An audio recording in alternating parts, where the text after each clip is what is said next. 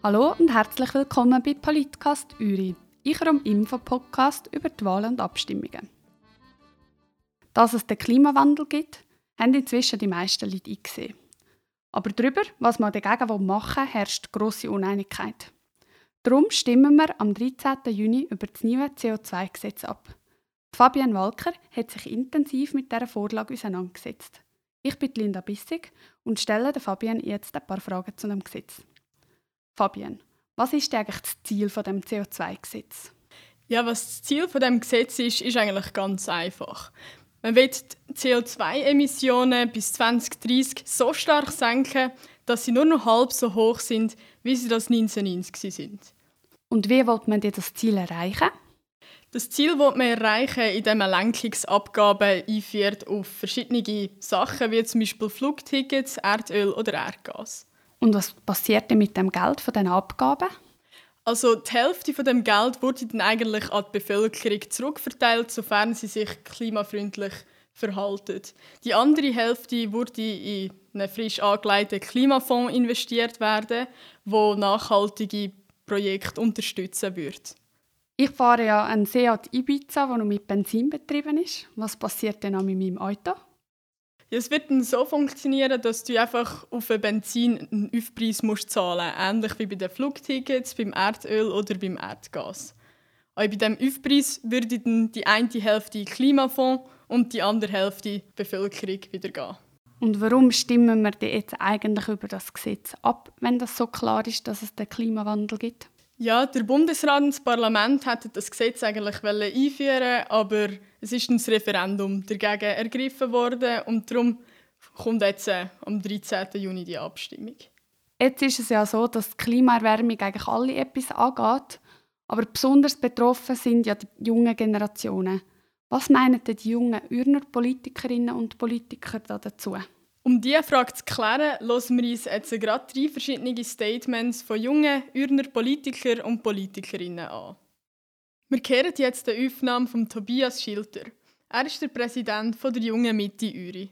Klares Ja für das CO2-Gesetz der Jungen Mitte Uri. Wir finden, es ist ein Gesetz, das uns auf den richtigen Weg bringt, wo, wo, wo uns zwingt zu handeln und das müssen wir einfach unbedingt. Und sonst werden wir in ein paar Jahren riesige Probleme haben, bin ich überzeugt davon. Gut findet der Tobias vor allem, dass das Gesetz alle gleich betrifft. Dass das Benzin teurer wird, ist für ihn kein Argument.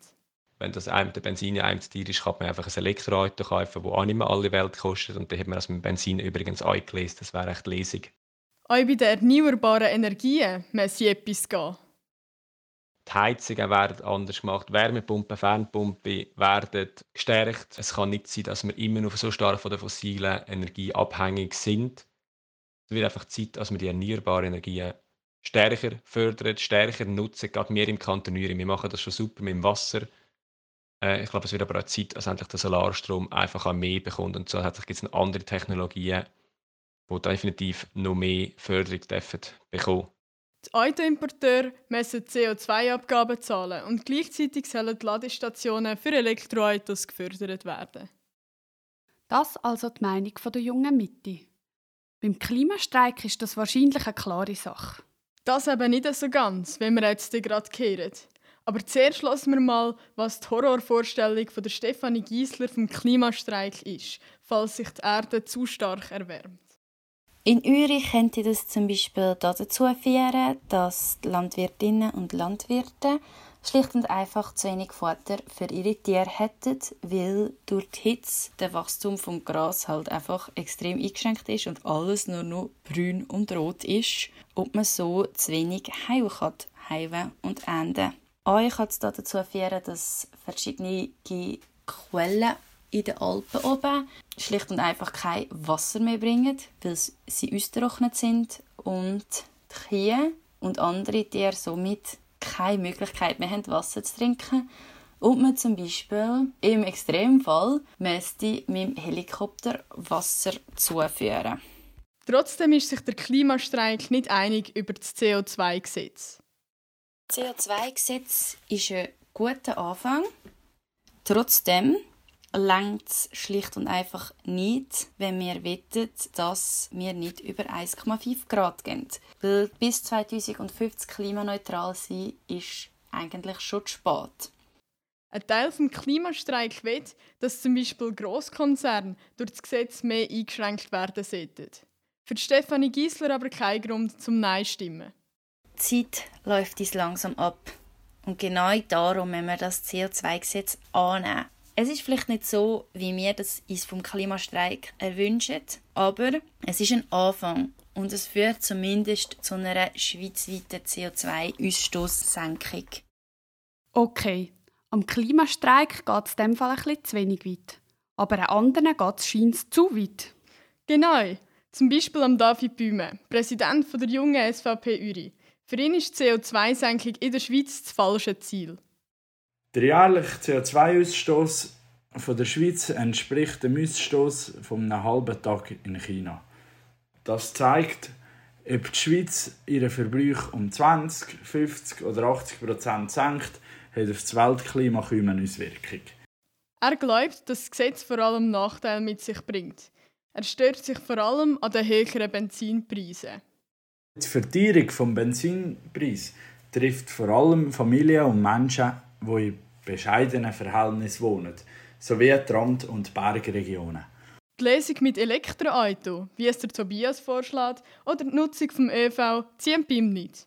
Schreiner, Gipser oder Maler können ihre Produkte nicht mit der Bahn oder mit dem Bus zu den Kunden bringen. Als Spitex-Mitarbeiter, Bäcker, die Gastronomie und viele andere Branchen sind auf das Auto angewiesen.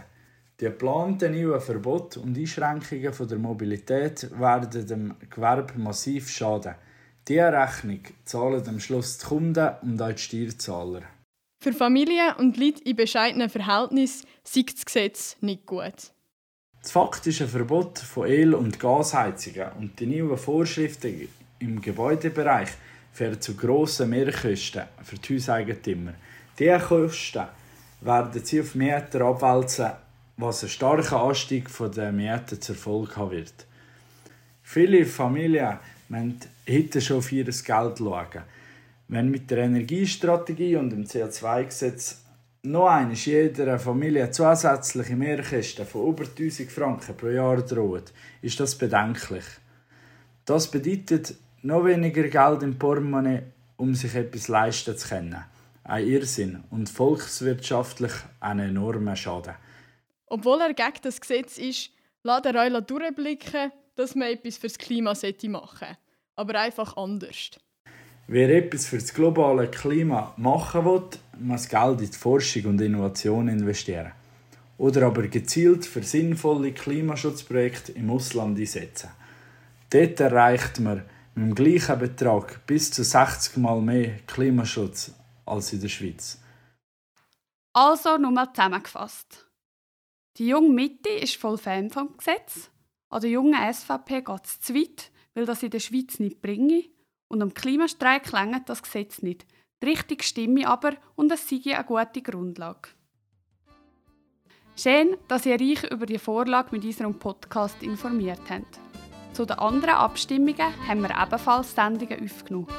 Schaut doch auf unserer Homepage www.politcast-uri.ch oder auf Instagram nachher, wenn ihr noch mehr von uns hören wollt. Wir wünschen euch gutes Abstimmen.